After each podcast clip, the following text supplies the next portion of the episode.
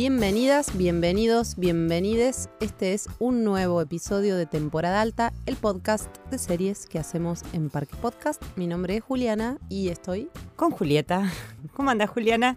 Bien, ¿y vos? Bien, porque genuinamente hace un tiempo que no nos vemos, desde tu cumpleaños. Hace mucho que no nos vemos y notarán que estamos grabando en una calidad superior eh, porque bueno, la idea es este año profesionalizarnos. Y como nos profesionalizamos, podemos decir que esta es eh, la temporada cuarta de temporada alta y es el capítulo número dos.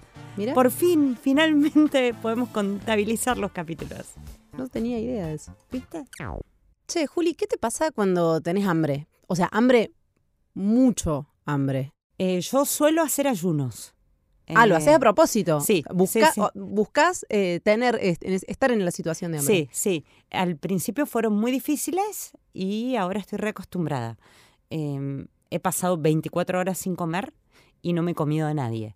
Pero cuando tengo mucho hambre, eh, lo que me pasa es que nada de lo que encuentro en la heladera me gusta. Eh, así que generalmente recurro al delivery. Igual, nunca he estado en una situación de pasar hambre, no me estoy claramente no nos estamos refiriendo a vivir con hambre y una situación extrema social, sino esos episodios o momentos en los que te falta un poco de energía en el cuerpo. A mí me pega eh, bastante mal, tengo que admitir. Es como si, viste, tengo un proceso tipo increíble Hulk, sí. Dr. Jekyll, Mr. Hyde Em, y he llegado a ser, eh, a convertirme en otra persona, digo, no verde, pero en restaurantes o en una época cuando tenía que ir a hacer algún reclamo, como soy normalmente una persona muy calma y me cuesta como ser exigente, eh, he llegado a no almorzar a propósito. Ah, mira, para ir con... Para eh, ir enojada. Con ira. Con ira. Bueno, dicen que hay que comer antes de ir al supermercado para no comprar de más. a mí me pasa con el sueño. cuando tengo sueño me convierto en un bebé. Pero mi hermano, en situaciones extremas cuando éramos chicos, eh, llegó a decir así a los gritos en un restaurante, tengo tanto hambre que gomito y vómito. Bueno, imagínate si a nosotros dos y a cualquier persona estas situaciones pueden llegar a convertirlos en algo que no imaginaban. ¿Qué pasaría si 40 adolescentes o 50 adolescentes pasan hambre durante muchos días seguidos en una situación extrema, inesperada? Eso es lo que cuenta la serie Yellow Jackets, serie de la que vamos a hablar hoy. Tal vez eh, no hayan escuchado mucho al respecto. ¿Por qué? Porque no está en Netflix, sino que es una serie que se ve por la plataforma Paramount, que en realidad no puedes acceder a Paramount. Accedes a través de Flow o DirecTV, la tenés que pagar. Eh, intenté, lo intenté, por eso lo digo, con la experiencia que, que me dio el intento de instalarla. Y eh, creo yo, eh, como decimos siempre, que si hubiera estado en otra más popular, estaría todo el mundo hablando de Yellow Jackets, porque es una de mis series favoritas. Acaba de terminar la segunda temporada, así que sepan, estén atentos y atentas a que en algún momento les vamos a dar una alerta spoilers porque pasa de todo. Pero no ahora. Ahora vamos a empezar a hablar de la serie. Quienes no la vieron, contarles simplemente que la serie justamente empieza con un avión que transporta a un grupo de jugadoras de fútbol, un grupo de chicas adolescentes que juegan al fútbol, no al fútbol americano, al soccer, y que viajan desde Estados Unidos a Canadá. Un avión que, como en Lost, cae tras una falla y las deja, eh, como en Lost, no en una playa o en una isla, sino justamente en eh, el bosque, en el bosque canadiense, sin una localización muy precisa. Eso aún no ha sido revelado. Em, ¿Qué sucede ahí? Imagínense un grupo de adolescentes, como decía Juli, acompañada por, eh, creo que son cuatro. Cuatro hombres, como la novela de Julia Kulioc. ¿Cuatro? Sí, sí, son cuatro. Eh, bueno, después pasan cosas con ellos. De todas maneras, no están las 40 que tripulantes.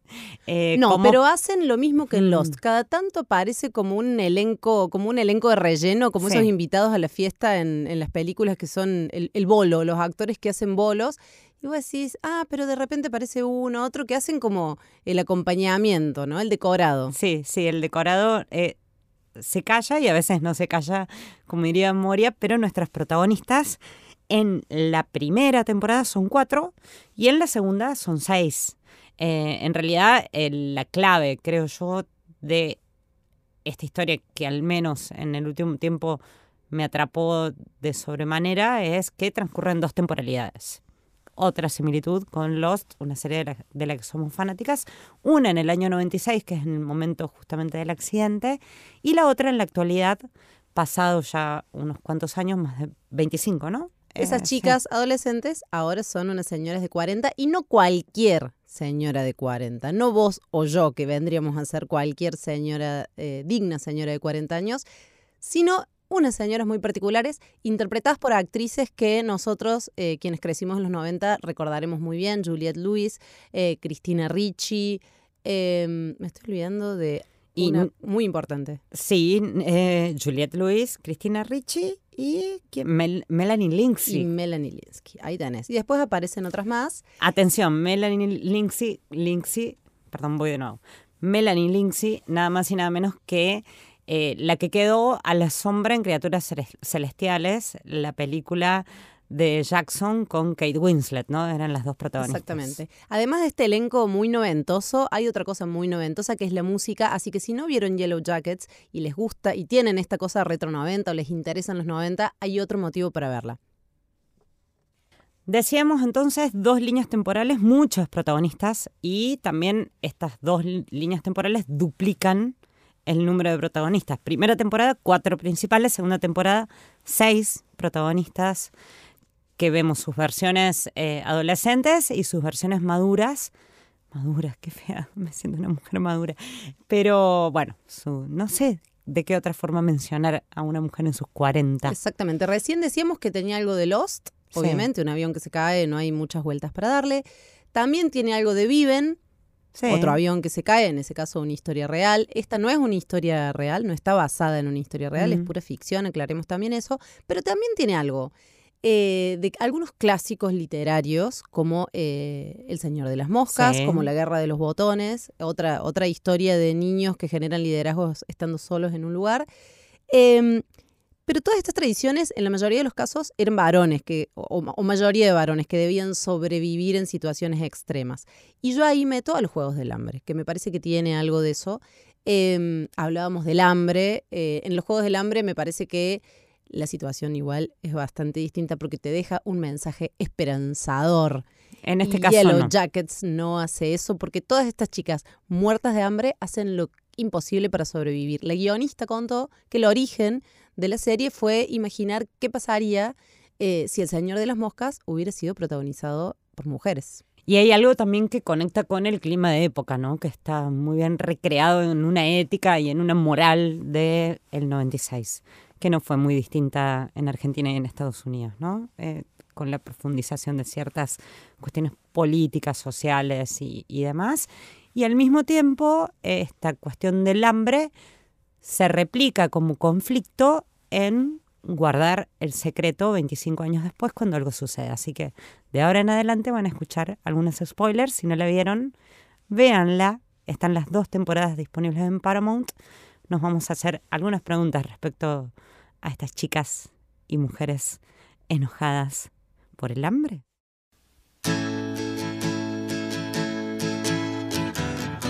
¿Hay lugar en las ficciones de hoy para estas mujeres enojadísimas que son capaces de hacer cualquier cosa con tal de sobrevivir y que no responden a ningún parámetro de una buena feminista? Sí, yo creo que sí, y me parece que hay un montón de experiencias que son eh, bastante fallidas por eh, la intención misma de las productoras en cumplir con cierto cupo, en contar historias de mujeres o disidencias eh, que no salen tan bien como si sucede en Yellow Jackets. Em, creo que hay también cierta resistencia hasta entre quienes eh, nos consideramos feministas en la repetición de un molde, ¿no? Que se dio en el último tiempo. Lo que me gustó justamente de Yellow Jackets fue que se metió con eh, el protagonismo, sí, de muchísimas mujeres, pero no para contar una historia moral, sino justamente para ir por, el otro lado. Eh, creo que la resistencia de eh, ciertas audiencias están tan fragmentadas es obvia, evidente, lo escuchas todo el tiempo. Eh, se pone en evidencia con eh, una cuestión muy conservadora respecto a, por ejemplo, las reacciones que generó ahora el estreno de La Sirenita. Buena, mala película, no importa. Pero mi pregunta en este caso iría, más allá del lugar, es cuando te están intentando contar una historia genuinamente ficcional o con una intención estética o lo que sea, lo que se haya planteado en la cabeza de un creador, de un guionista, o cuando están intentando cumplir con lo políticamente correcto para Hollywood, que ahora es incorrecto para muchísima gente. ¿Se entiende la contradicción? Ay, qué complicado, pero sí se entiende. Creo también que tiene mucho que ver con el género. Y de alguna manera, esta, series como esta, podría uno imaginar que están como cumpliendo con cierta paridad o cupo de psicópatas. Tal cual. Bueno, ahora necesitamos las series con nuestras psicópatas. Estaba pensando en otras que se estrenaron hace poco, que de alguna, que no son exactamente iguales, pero cumplen lo mismo. Por ejemplo, eh, estaba viendo, eh, terminó en HBO hace muy poquito Love and Death, con ese título horrendo, Amor y Muerte. Eh, debe haber 500.000 películas con ese título, en la cual, em, bueno, básicamente una amiga una mujer asesina a su amiga a hachazos. Tranqui. Así empezamos. Basada en una historia real, ¿no? Es así, basada en una historia real y hay un montón de motivos detrás. No los estoy defendiendo, pero están esos motivos. Pero digo, es una serie que eh, plantea eso. Eh, hablábamos también recién de Bronca, de Beef, serie de Netflix, donde está el genia de Ali Wong, que también nos muestra a una chica, no es que está un poco enojada, que tiene reales problemas con la ira. Eh, con la ira en un registro bien doméstico. Creo que lo que pasa con Bife es como la sublimación de todas las puteadas, eh, perdón, pero es así, que uno tendría a partir de un accidente de tránsito llevadas al extremo en un ejercicio de imaginación, que es lo que le falta a otros productos, porque son productos no creaciones, que van con el eh, manual del buen o buena feminista. Sin dudas. Yo estaba pensando en una serie más que no la he visto mucha gente. No sé si recomendarla. En esto digo, no voy a hacerme cargo si entran a ver eso y después mueren del asco. Que se llama El Enjambre. Swarm. Es una serie que está en Amazon, producida por, eh, por Glover, el que hizo Atlanta. Y es un, eh, es un gore de comedia, una cosa así, ¿no? Una comedia negra gore sobre una chica que es súper, súper fan de una cantante que vendría a ser una especie de Beyoncé y va haciendo justicia con todos los tuiteros que osan escribir cosas malas de su cantante. Es como llevar la idea del afano del fandom al extremo, con escenas muy sangrientas, em, pero con una chica que juegan con algo que me parece que en todos estos personajes puede suceder, que cuando ves a una mujer en una situación vulnerable, lo primero que haces es temer por ella. Y mm. con estas series, en un momento dado te das cuenta de que ellas no tienen miedo, por lo tanto vos no tenés que tener miedo por ellas, ¿no? Ahí a mí me genera ese, e, ese juego de espectadora. Ahí deberíamos agradecerle a Tarantino, ¿no? Y a Kill Bill. Eh, sin dudas, no podemos seguir hablando de esto sin hablar de Uma Thurman en Kill Bill. Es la madre de todas ellas. Eh, pensaba también en esta cuestión de la representación, ¿no? Eh, cuando es más viejo que la historia del arte mismo, excede lo audiovisual, esto del el marco de interpretación o de representación fue, eh, es misógino, incluso entre mujeres, o sea, que creo que es lo que incorpora Yellow Jackets. Es decir, bueno, también hay mujeres que son profundamente misóginas desde un lugar tangencial y con ellas haciendo cosas más que diciendo cosas, que es la forma en la que nos gusta al menos eh, ver eh, series, televisión o, películas. ¿A vos te quedaba una mujer brava? A mí me quedan un par, tres en realidad. voy a ir muy rápido. Eh, pienso en Claire Dance, en el personaje de Claire Dance, en Fleischman's Is in Trouble, eh, que recién en el capítulo 9, creo que es el penúltimo capítulo, es una serie que no me gustó mucho, está muy centrada en él, está basada en un libro, pero se puede ver solo ese capítulo donde eh, la que se va, la que abandona a los hijos, tiene una explicación. Y es un caso de violencia obstétrica y de la carga insoportable que representó para ella justamente el éxito laboral y la crianza de sus hijos. No la superheroína. No lo pudo eh, superheroína, pero ¿a qué costo? Claro, exacto. Y en el mismo orden también esto de madres eh, rotas, falladas. Acaba de terminar eh, Maisel, eh, la fabulosa, maravillosa señora Maisel, y si bien es una comedia y, es por momentos agridulce, el final se reserva para el final algo eh, que, que va en el mismo orden, ¿no? Este balance entre tareas de cuidado y el éxito profesional, en este caso el gran éxito, o sea, porque se transforma en una gran estrella. Estoy spoileando Maisel, perdón. Bueno, ya está, ya lo dije. Eh, pero ¿a qué costo? Y el costo es que prácticamente está sola. Y lo que rescata Maisel es la amistad entre mujeres. O sea, el único vínculo que le queda es su amiga. ¿Y tenías una más? Una más, sí, una más que también acaba de terminar. Qué manera de ver finales. Estamos grabando en un momento en el cual me siento eh, huérfana, viuda. Yo, y, yo estoy absolutamente herida por el final de Ted Lasso, pero no voy a hablar de eso. y carente de todo, de todo. Sí, porque estaba llenando mis días. Sí, hablo de la última eh, protagonista de Succession, nada más y nada menos que de la fabulosa Shiv, que eh, decía una persona con la que tuve un vínculo, como eh, haberse- ¿Una persona con la que tuve un vínculo? Sí. ¿Un exnovio? Sí. Eh, bueno. Más eso. corto. Eh, ¿Por qué haber sembrado en mí la ambición y no el talento? Perdón. y es, creo, lo que le pasa a Jeep, eh, que si bien es de los hermanos Roy la más inteligente, no logra superar eh, el lugar que le fue asignado en la dinámica familiar y termina, nada, aliada a los malos y al status quo, siendo ella también una muy mala persona.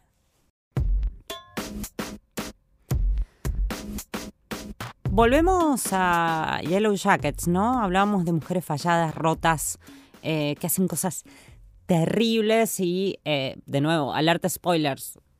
Una de ellas, el personaje de Cristina Ricci, en realidad su versión joven, Misty, eh, básicamente hace desaparecer la caja negra del avión porque se da cuenta que finalmente va a poder eh, mostrar, mostrarse a sí misma como una persona útil y no simplemente la guatera del equipo. Ese es el nivel de, no sé, de acciones reprochables que vemos hasta eh, llegar al canibalismo, ¿no? O sea, eh, al canibalismo de personas que murieron y que luego se, las, se la comen y, e incluso del asesinato a través de un ritual que establecen justamente una especie de pacto para justificar su acción porque, como decíamos al principio, tienen hambre. Sí, tienen hambre. La idea del ritual y toda la explicación en Viven, si bien Viven es una historia real, pero no sé si te acordás que en Viven eh, tomaron la decisión de cometer antropofagia o canibalismo después de vincularlo con alguna especie de explicación o de o de permiso religioso, ¿no? Mm. ¿Te acordás que era como, bueno, el cuerpo de Cristo? Encontraron, digamos, los sobrevivientes una manera de disculparse por este tabú, este, com- cometer este, pecado, este tabú. En este caso también hay una idea religiosa, la diferencia es que estas chicas crean su propia religión y generan, que es lo más alucinante creo de la serie, lo que le da parte de su estética, generan toda una serie de símbolos, encuentran símbolos en esta cabaña en la que vacía que hallaron, pero generan toda una serie de símbolos, de simbolismos en torno a lo salvaje, the wilderness, la naturaleza.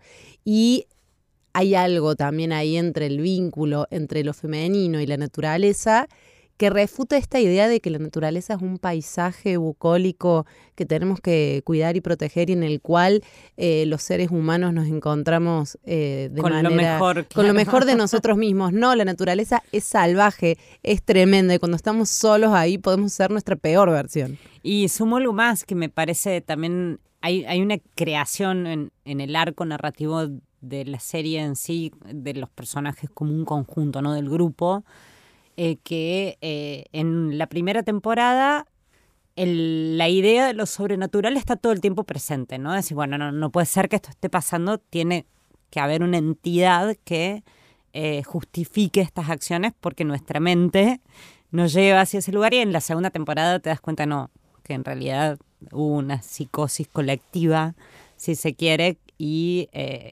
construyeron un relato dentro del relato que les permitió sobrevivir el tiempo que sobrevivieron. Y eso tiene también No a interesante, eso tiene interesante Yellow Jacket pensando en el punto de vista. Nosotros en series como Mr. Robot, estoy mezclando todo, pero digo, Mr. Robot hace un juego con el punto de vista y la perspectiva desde la cual vos te contaron la serie en un momento y entendés quién es quien está contándotela así. Eso explota en Yellow Jackets porque son múltiples perspectivas y como vos decías, si hay un trauma y si hay una psicosis y si hay alucinaciones, nunca terminás de saber si es colectiva o si es de algunas y no sabes quién te está mostrando lo que te eligen mostrar. Pero se refuerza con el tema de los flashback o los flash fo- forward. O sea, hay algo en la búsqueda o en el contraste entre qué fue real y qué no en estas dos temporalidades que te dejan un poquito más tranquila como espectador. ¿Sabes qué me encanta de las dos temporalidades? Eh, Que tenemos este el momento de Adoles, por decirlo de una manera, Sí. donde les pasan cosas tremendos y hay un tono súper trágico en esa parte del relato, estas chicas sobreviviendo como pueden, y el momento señora madura, ama de casa o trabajadora que está más cerca de jubilarse que de salir a buscar trabajo, que es tragicómico. Y me da esa sensación de, bueno, ya te pasaron cosas tan tremendas, ya nada peor de que eso te puede pasar, ¿no? Hay como una actitud en muchas de ellas que es como, hay, hay, hasta humor en la segunda parte que no hay en la primera. Eh, claro, en, en la temporalidad actual, que sería el 2021 en, en la primera temporada, pero el secreto está y es el disparador del conflicto. O sea, cuando se pone... eh, la amenaza llega cuando eh, hay un- una posibilidad de que se cuente el De que se secreto. De que se sepa que eh, estos se comieron entre ellas. Y también hay algo con respecto a los relatos de mujeres que eh, en gran medida, si bien hay un trauma en muchos personajes por las cosas que les hicieron, el mayor trauma es por las cosas que ellas tuvieron que hacer, Sí. que las corre del lugar de víctima también. Ahí está eso y está también un- una idea relacionada con eh, la maternidad, que es muy fuerte. Eh, hay un parto que eh, no llega a término y luego también el personaje de Shauna, de Shauna, es madre y es creo que la peor de las madres, ¿no? Involucra a su hija Es la Eh, peor no. de todas. pero al mismo tiempo decís, es la peor de las madres, pero lo pongo muy entre comillas. Digo, ¿qué hubiera pasado si eh, no hubiera tenido la experiencia ¿no? que, que tuvo en su adolescencia? Mira, yo creo que en mi top 3 de partos deshumanizados en las ficciones, que pensaba que estaba siendo encabezado por eh, los de La Casa del Dragón y después por el de... mm, Tú puedes. No, no pude. La serie basada en la novela de Margaret Atwood. Ah, el cuento de la criada. El cuento de la criada, muchas gracias. Tuve un blackout. Tengo hambre, dije que tengo hambre hoy. Tengo unas Vine, con- vine con hambre. no me, me, está, no me me está muerdas. pasando la gran Yellow Jackets. Voy a tratar de no morderte, pero tengo estos lapsus. Eh, no, pensaba que esos eran los, los, los peores partos deshumanizados y no. eh, eh, este, top, este encabeza mi top 3 ahora. El de Shauna o Shona en el año 96. Eh, bueno, en otro, en otro orden de cosas, eh, pensaba en eh, qué significa esto de ser un personaje multidimensional. Se habla muchísimo de esto, ¿no? Decir, bueno, ahora eh, escuchás a productoras ejecutivas. Así, no, bueno, es un personaje, no, no es la madre abnegada, no es la, eh, no sé, profesional sin ningún tipo de fisura. No es el arquetipo. De todas maneras, esto de los personajes tridimensionales o multidimensionales me hace acordar cuando se había puesto de moda hablar del arco narrativo. Sí, tal cual. Que son obviamente categorías que existen para analizar ficciones, pero de repente se pone de moda esa palabra y estábamos todos hablando del arco narrativo y ahora estamos todos hablando de los personajes multidimensionales. Y la representación de la diversidad. Eh, están Dos cosas, Las dos verdad. cosas. Que Yellow Jackets hace y hace bien. Creo yo, no sé. si- Yo si tengo ahí, no, más o menos.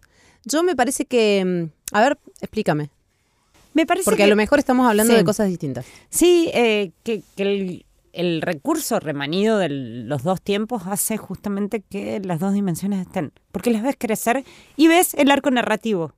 Sin el necesidad. famoso arco narrativo, lo acá ves, estaba. lo ves, ves dónde empieza el conflicto y dónde empieza nuevamente el conflicto o dónde termina y empieza otro conflicto. Recordemos, o bueno, no lo dijimos al principio, pero esta serie tiene un, es un proyecto a cinco años, o sea, quedan tres temporadas. Eso está buenísimo, me encanta. Me encanta que los guionistas o los showrunners tengan el final ya pensado. Eh, hace que, al menos yo me siento un poco más tranquila respecto a la deriva. Y eh, ahí lo veo, lo veo justamente en eh, que conocemos las versiones adolescentes y las versiones de señoras como nosotras. Sí, a Por mí- más de que se abran otros conflictos ahora. Sí, creo que de todas maneras hay algo en la elección del casting, en la elección de estas chicas que eran las actrices que siendo muy jóvenes en los 90 eran las que interpretaban siempre personajes bravos. Hace, a ver, Juliette Lewis, Asesinos por Naturaleza, eh, Cristina Ricci, bueno, Merlina. de, de los locos Adams para atrás y para adelante. O sea, eh, el jinete sin cabeza, bueno, era como la, la chica gótica, era la niña gótica para todo el mundo.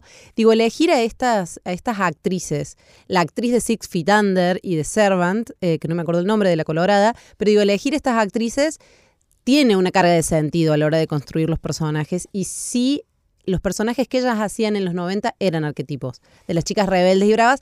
Creo que a lo mejor la diferencia es que en esta serie, y habiendo pasado tantos años y tantas ideas por los guiones, y que hay creadoras mujeres, por suerte, no son las chicas bravas desde la mirada o desde el rol principal de un varón, ¿no? No son la novia brava, la hija brava, bueno, pensándoles que nombramos Sí, recién. no son en función de. Exacto, ahí podés encontrar una diferencia. Pero sí hay, eh, sí cae sobre las actrices el peso de los 90 o el estigma, en el buen sentido es un buen estigma, eh, de haber sido esas chicas, esas actrices y esos personajes. Te eh, perdón. ¿Te referís a Lauren Ambrose, eh, la colorada de. Six Feet Under, que también protagonizó una serie que me gustó mucho, que le he mencionado, que se llama Servants. Eh, ¿Servants? No, Servant. Servant. Servant, donde es otra madre en desgracia. ¿Y, y en qué desgracia? ¿En qué desgracia? Pero bueno, ya hemos hablado un Vean montón al Servant, no vamos a decir nada más de eso. Tenemos un tiempo entonces en Yellow Jackets, estas chicas adolescentes y estas señoras maduras, que es muy bueno también el juego de cómo la gente las mira, ¿no? Sí. Nadie imagina que estas cuatro o cinco mujeres, de acuerdo a qué temporada agarres, porque Seis. de un momento son más, eh, son capaces de cualquier cosa. Incluso en la temporalidad actual, donde... A eso me refiero en la temporada actual, que Sí. estas amas de casa eh, son capaces de cosas que las amas de casa, que no se le atribuyen normalmente a las, a las amas de casa. Pero tienen una motivación, ¿no? Siguen estando como en un estado permanente de autopreservación, ¿no? Y el secreto es, bueno, lo que las puede destruir. em, Y hay algo que sigue atravesándole, Mm. digamos, ese adolescente ahora, que es la amistad femenina. una amistad rara en este también, ¿no? Sí. Eh, porque la comunidad que ellas logran, eh, en realidad eran compañeras de equipo, de Algunas eran amigas, otras no. otras no, Otras eran novias. y con una rivalidad entre algunas de ellas muy evidente con todos los condimentos propios de las historias de preparatoria, entre comillas, ¿no? Que luego se desarma ese tropo de una manera brutal como lo que vemos en, la temporalidad del 96 y se vuelve a construir o se reconstruye esa amistad y o rivalidad femenina eh, gracias al trauma compartido. Y no siempre se da en reciprocidad, que me parece como Eso lo más bueno. verosímil justamente de Yellow Jackets respecto a los vínculos entre ellas más allá de, de la acción en sí. Hablamos mucho de amistad femenina y los matices para narrar una amistad femenina cuando hablamos de la amiga estupenda. Coda está por estrenar la última temporada, no doy más. Esa va a ser como mi nueva obsesión en breve. Hicimos ya un capítulo entero sobre la amiga estupenda que nos gustó mucho hacer, si quieren buscarlo. Pero digo, exploramos mucho esto de relatar los vínculos de amistad femenina con todos sus matices. Esos vínculos que tienen un intensísimo amor, pero también una intensísima rivalidad, como decías vos, eh, pero también unas situaciones extremas y unas eh, tensiones extremas que acá aparecen y vínculos que no son estables. Y No son amigas sí. igual todo sí. el tiempo. Digo, estoy pensando de- desde un emblema de la amistad femenina como la película Beaches en adelante. Mm. Eh, estoy pensando en cómo eh, las ficciones de cierta época del Too trataron, como decíamos más temprano, de hablar de la sororidad como si solo por el hecho de ser mujeres formáramos parte de un gremio y no pudiéramos tener absolutamente ninguna diferencia. Y fíjate que acá parece la sororidad cuando están al límite. Insisto, cuando Tiene se que ver con la tiene- so- supervivencia, no con la Exacto. sororidad. Exacto, y me, me gustó también, eh, solo por mencionar un ejemplo, ¿no? Del- de los diferentes vínculos entre cada una de ellas, son muchos personajes. El que se da entre el personaje de Cristina Ricci y el de Juliette Lewis. Eh, para el personaje de Cristina Ricci, el personaje de Luis es su mejor amiga y a la inversa, eso no pasa. ¿Y cuántas Una veces cree que es la mejor amiga de la otra. Claro. ¿Cuántas veces hemos experimentado o visto ese tipo de dinámicas y así es, es el clásico tantas? comentario de, de, de primario del jardín. Es mi mejor amiga, pero no lo sabe. tal cual, tal cual. Aparte, bueno, eh, también esto, con- y esto lo voy a decir con mucho entusiasmo, lo que hace Cristina Ricci en esta serie y el personaje que tiene de la, de la enfermera psycho, o sea, qué miedo. Por Dios, véanla, aunque sea solo por ella. Sí, sí, sobre todo la- en la segunda temporada cuando aparece Elijah Good como el detective eh, ciudadano, así se menciona a sí mismo, que también se transforma en el en la persona con la que quiere tener un vínculo. Qué manera de Eh, usar eufemismo. La persona con la que quiere me tener encanta, un me vínculo sexo efectivo. Hablando de la Me corrección encanta, política. Me encanta, me encanta. Me Un encanta, me encanta decirlo justamente. Mira, podemos, ya que estamos hablando de los me 90, encanta decirlo en, en ese tono. como- volvemos a los 90 y decimos quieren tener, quieren chapar. quieren chapar o quieren tener algo. Eh, pensaba en algo y, y mencionaste el lazo que no te recuperas del final. Yo tampoco. Eh, y trataba de hacer, eh, en- entre tantos duelos de esta última semana, hablo de duelos vinculados a finales de series, digo, es la inversa del lazo. A ver, la bondad y el cariño, las demostraciones de afecto, todo lo bueno de la vida, que es el motor narrativo justamente del lazo, que es que te conecta, digo, son todos buenos eh, y divertidos. eh, justamente en Yellow Jacket son la excepción. Aparecen así como flash, como una especie de flash en el cual dice, ah, bueno, está bien, hay empatía. De repente hay empatía, no están en, no están en una situación de alerta y supervivencia todo el tiempo. Podríamos decir que Ted Lasso es la serie para irte a dormir relajado y feliz, confiando en que el mundo es bueno. Y Yellow Jackets es la serie para ver cuando te levantás en la mañana y tenés que enfrentar esa horda de gente horrible con la que uno vive todos los días. Porque además todo esto no se dice, sino que también se muestra y pasamos al último tema que es algo que a mí me puso muy mal y son escenas explícitas de canibalismo y el gore que está presente en la serie. Canibalismo. Escenas de, a mí me gusta decir antropofagia. ¿Por qué te aprendiste esa palabra? Porque me aprendí la palabra como a los 16, 17 años y la quiero decir. Pero no, vamos a hablar de canibalismo. Eh, una cosa es leer sobre eso. Sí. Una cosa es leer una novela, por ejemplo, donde eso se describe. Y otra cosa, por supuesto, es verlo en pantalla. Yo te tengo que confesar que yo las escenas de canibalismo no las vi. Ah, por te supuesto. tapaste los ojos. Pero por supuesto. Sí, sí. Yo vi algunas cosas a medias. eh, me tapaba un ojo, miraba de costado. ¿Cómo es eso? Te escuchaba- tapas un ojo y con el otro. me tapaba un ojo. Quiero ver el la miraba- 50% de la claro, escena de sangre. Me tapaba un ojo. Es más, eh, eh, me pasa eso. En realidad no veo cine de terror y hay escenas que son dignas de cualquiera de los grandes exponentes que por supuesto no vi, me los contaron. Pero eh, más allá de esto quería ver si es como un, juego, como lo hicieron como con lo sobrenatural, el canibalismo una metáfora de lo que es justamente ser adolescente. ¿Puede serlo o no?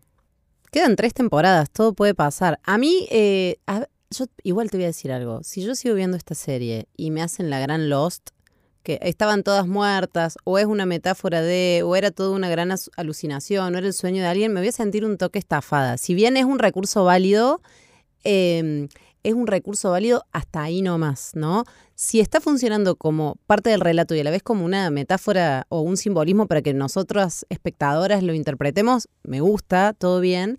Ahora, si eso se convierte en, en algo que no es, o, o una especie de traición en la narración, eh, me voy a enojar tanto como cuando no como.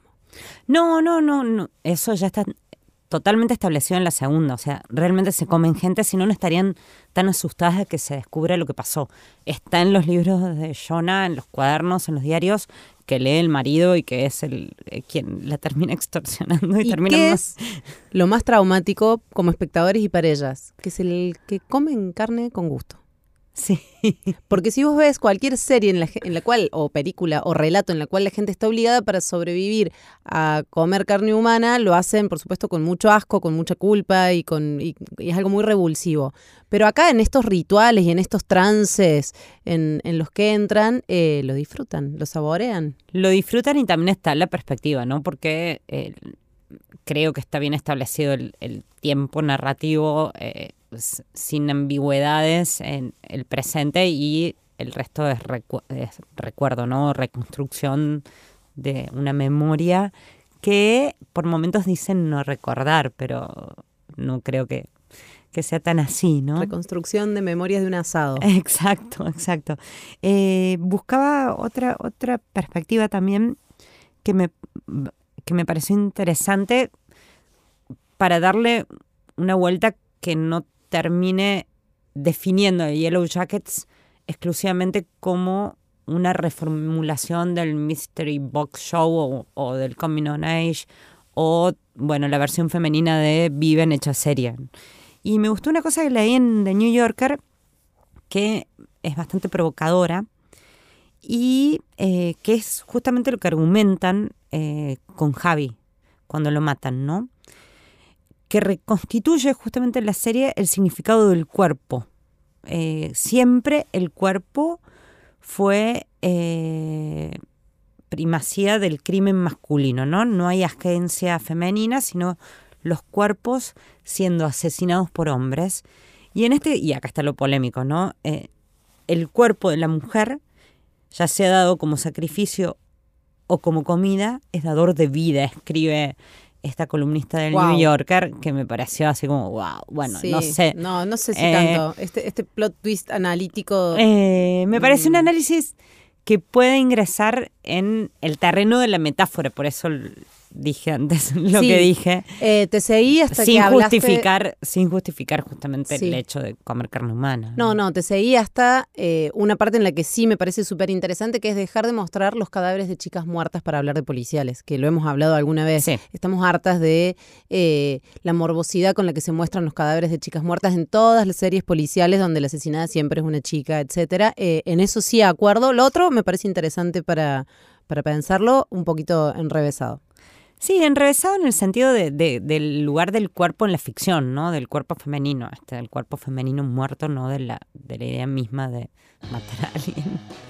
Vean igual Yellow Jackets. Nos encontramos dentro de muy poco. Mi nombre es Juliana, estoy acá con Julieta. Y eh, la próxima no tengo la menor idea de qué se tratará, pero bueno, intentaremos hacerlo mejor. Ya veremos. Qué bueno que llegaste hasta acá. Te contamos que somos una productora que se sostiene y crece con el aporte económico de sus oyentes. Si te gusta nuestro contenido, te invitamos a formar parte de este proyecto con un pequeño aporte mensual. Si podés hacerlo, nos das una gran ayuda para seguir produciendo más y mejores series. Ingresa a parquepodcast.com barra suscríbete y acompáñanos en este viaje. Además, si te gustan los contenidos, no te olvides de seguirlos y calificarlos en Spotify.